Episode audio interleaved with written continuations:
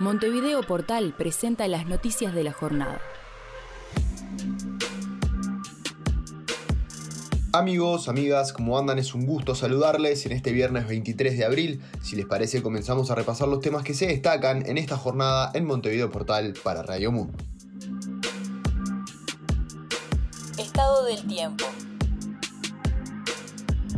El día en la capital se presenta algo nuboso e Inumet destaca un aumento de nubosidad hacia la tarde-noche y lluvias en la noche. Hay 25 grados de temperatura, el viento sopla del noreste a 17 km por hora, hay un 51% de humedad y 15 km de visibilidad. Noticias nacionales. Un centenar de personas participaron en la tarde de hoy de un acto antivacunas en la Plaza San Fernando de Maldonado, la principal de la ciudad, ubicada frente a la Jefatura de Policía Departamental.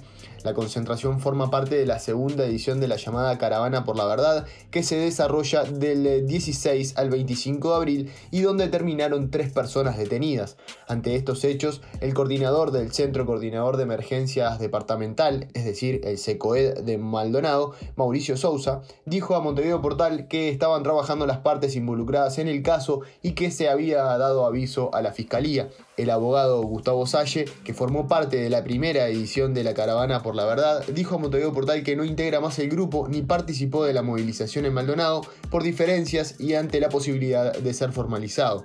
El periodista Fabián Sánchez difundió imágenes del acto en su cuenta de Twitter donde se percibe cómo suena el himno nacional por altoparlantes. Además, el periodista de Revista Cero informó a Montevideo Portal que las tres personas detenidas son quienes encabezaban el acto, el doctor Javier Ciuto, Fernando Vega y otro negacionista.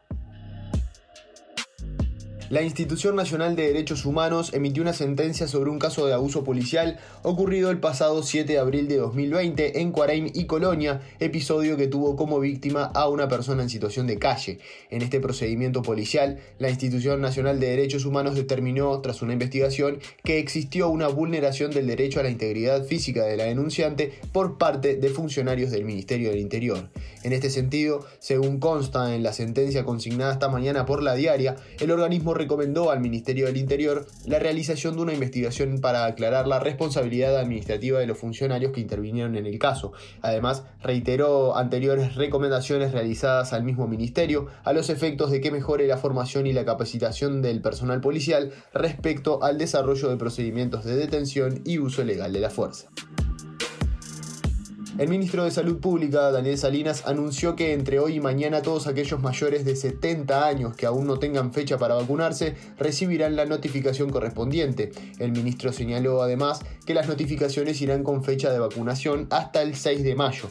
En resumen, todos aquellos mayores de 70 años que se inscribieron para vacunarse, pero que aún no tienen turno para la primera dosis, recibirán en las próximas horas un mensaje con fecha de vacunación para antes del 6 de mayo. Salinas agregó que las vacunas aplicadas serán Pfizer o de AstraZeneca, pero la enorme mayoría será con Pfizer.